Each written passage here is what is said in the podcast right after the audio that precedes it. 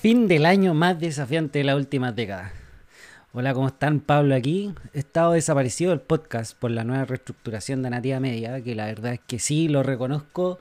Eh, se me van collera a veces el hecho de poder eh, delegar tan rápido todo, pero lo estoy desarrollando, estoy estudiando mucho y preparándome para la nueva etapa que se viene, que nos vamos a la capital. Sin embargo, eh, he vuelto con todo con la generación de contenido. Eh, mi primera meta de este trimestre que parte el año 2021 es el hecho de poder posicionarme ya con mis contenidos en mis distintas redes y poder comunicarte básicamente el hecho de, de todo lo que voy viendo. O sea, de todo el desarrollo que ha sido esta estructuración de clientes con el marketing digital en los últimos ocho meses que han dado resultados increíbles. Pero hoy no vengo a eso, la verdad. Realmente hoy vengo a conversar contigo acerca de cómo pudimos estar aquí hoy, de cómo podemos estar aquí hoy en tiempo presente, luego de enfrentar el año quizás más desafiante que nos haya tocado vivir antes, donde lamentablemente muchos negocios han cerrado y otros se han levantado con más fuerza. Es la ley de la innovación, la verdad. Los que no responden rápido es que generan mucha resistencia al cambio, la verdad es que no, van a tener mucho éxito. Y creo que, el hecho de tener resistencia al cambio eh, es una herramienta de crecimiento personal muy fuerte ¿eh? que puedes tener porque el hecho de poder tener una personalidad, una actitud y una postura de vida muy enfocada al cambio te va a permitir siempre poder, poder estar bien conectado con la realidad. Con estos factores que a veces uno no puede cambiar, que siempre van a existir, nos van a perseguir de hecho y se trata básicamente es lo que se trata la vida eh, enfrentar desafíos que nosotros mismos nos colocamos enfrente y aquellos porque, por decirlo de alguna manera, eh, el ambiente nos trae. El, es efectivo que muchas otras situaciones son de esperar, como el cambio climático, los cambios en las estaciones e incluso fenómenos que en lugares jamás hayan ocurrido ahora van a ser algo cotidiano. Eso hay que darlo por hecho y estar claro de que en algún minuto vamos a ver cosas impresionantes que están fuera de nuestra capacidad de poder eh, dominar, pero hay que ser flexible. Y esto trae muchos beneficios en la vida y en los negocios. Tener la capacidad de disfrutar eh, aquello es una de las fuentes inagotables de motivación que, he ido descubriendo yo al menos. Todo esto es conocido como salir de tu zona de confort, pero en lo práctico algo que me llama la atención es que para mí la zona de confort tiene más que ver con esos momentos en donde no existe exigencia de mí mismo hacia lo que quiero.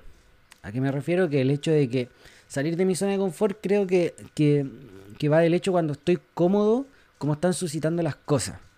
Y no es un cambio radical como por ejemplo puede ser una pandemia, porque el golpe de, un cambio tan grande como pasó con la pandemia es efectivamente un golpe directo en el hocico y en la cara para salir de la zona donde estés.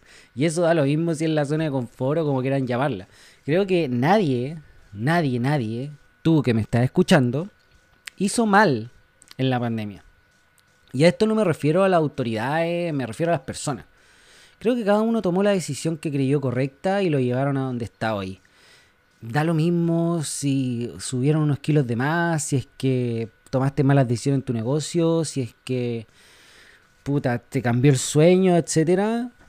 Da lo mismo. Tú tomaste las decisiones que creíste correctas en ese minuto y, y creo que, que vale la pena hacerse cargo.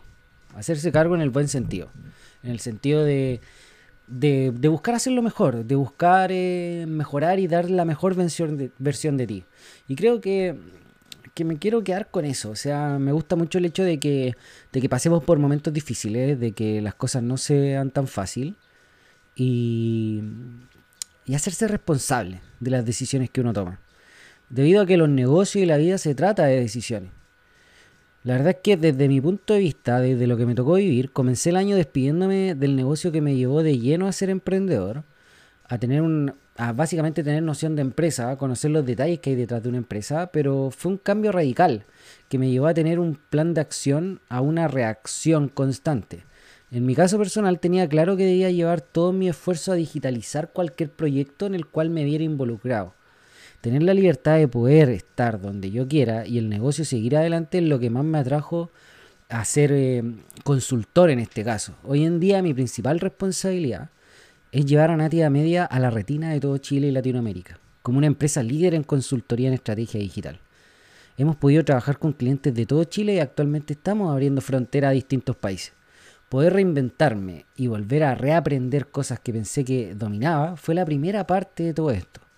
Muchas veces, eh, al dominar cierto nivel en los negocios, puedes tener conciencia de que ya lo captaste o que ya sabes cuál es el camino, pero la verdad es que las cosas no funcionan así en mi negocio he tenido que aprender desde cero, contratando mentores, leyendo toneladas de libros. Probablemente este año ha sido el, año que más he leído en mi vida, con un récord personal de un libro por semana, que me tiene muy contento, pero ya ahora me estoy tomando un descanso no tan frenético y estoy leyendo a un ritmo más normal. Pero esta, esa es la parte fome de la historia, la verdad, porque creo que me llevó una gran enseñanza como emprendedor Emprender es un juego infinito, al igual que aprender y desaprender.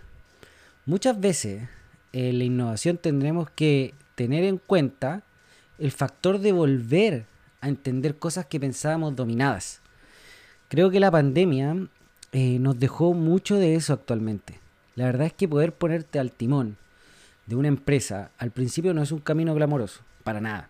Es una constante batalla interior y exterior pero vale cada puto minuto invertido. La libertad es una sensación increíble. Este año voy por más, ya con la visión puesta una década y viendo cuáles son mis primeros pasos. Y es que voy con todo este 2021, donde sé que con mi equipo la vamos a detonar.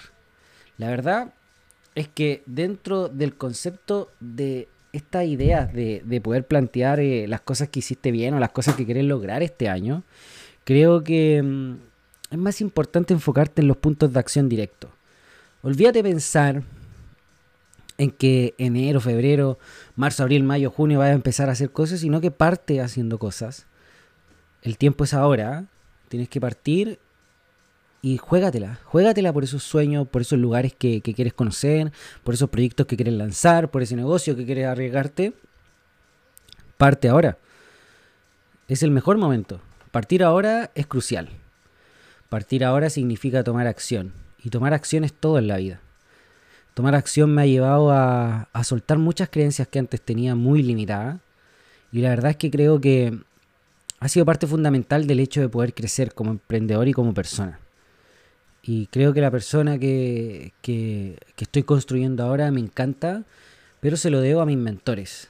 Y en especial a estos cinco libros que te voy a recomendar en este podcast, que voy a hacer un video detallado en YouTube acerca de qué, de qué ha pasado conmigo después de leer cada libro.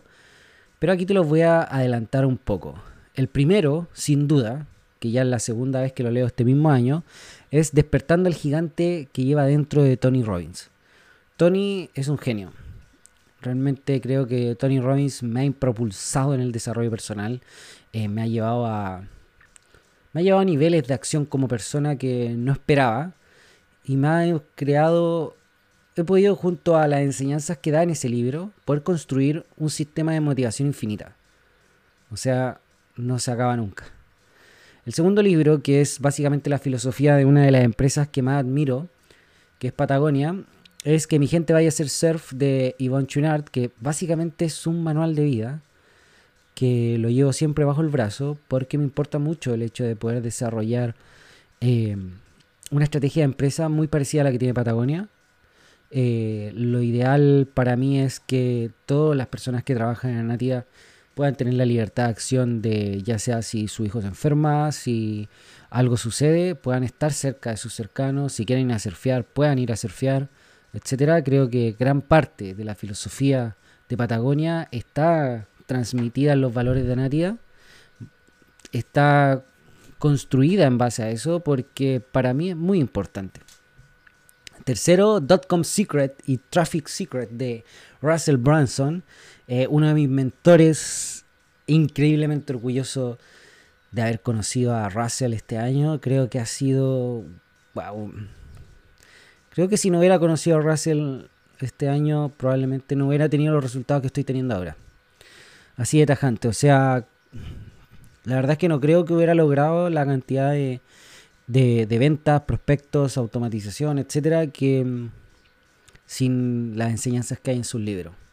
Realmente Russell ha sido alguien que cambió drásticamente El negocio de Anatia Media. Esos libros se los recomiendo brutalmente. Los voy a detallar en mi, en mi video de YouTube y creo que, wow. Es impresionante lo que hace Russell, realmente es muy admirable. Luego está Trius, y esto es marketing de Seth Godin, que no faltan porque son unos clásicos que es muy importante entender, entender el marketing, entender a las personas y entender cómo se reúnen las personas. Son dos joyas, realmente muy recomendable para personas que tienen cualquier tipo de emprendimiento, no solo empresas de marketing es muy importante porque entender el concepto de tribus creo que es uno de los conceptos que ya deberías saber en este año 2020 que se está acabando. Y el último libro, al igual que Russell, ha sido el último libro que he leído acerca de ventas en Internet que me ha volado la cabeza, realmente me ha destruido toda eh, capacidad de comprender cómo se puede desarrollar ventas que no sé, ventas high ticket, etc. No quiero entrar en detalles numéricos, pero Sell Like Crazy de Sabri Subi es probablemente un libro que todo el mundo tiene que leer. En este año 2021 todos tienen que leer porque es el futuro. Saber entender cómo vender por internet, cómo se realmente se vende por internet eh, con una empresa, no necesariamente vender un producto y listo, sino que construir una empresa que venda constantemente es el camino. Es el camino. El mundo no va a volver a ser igual que antes. Vamos a querer comprar más por internet y ya eso está creado. Las personas no van a volver atrás en ese sentido.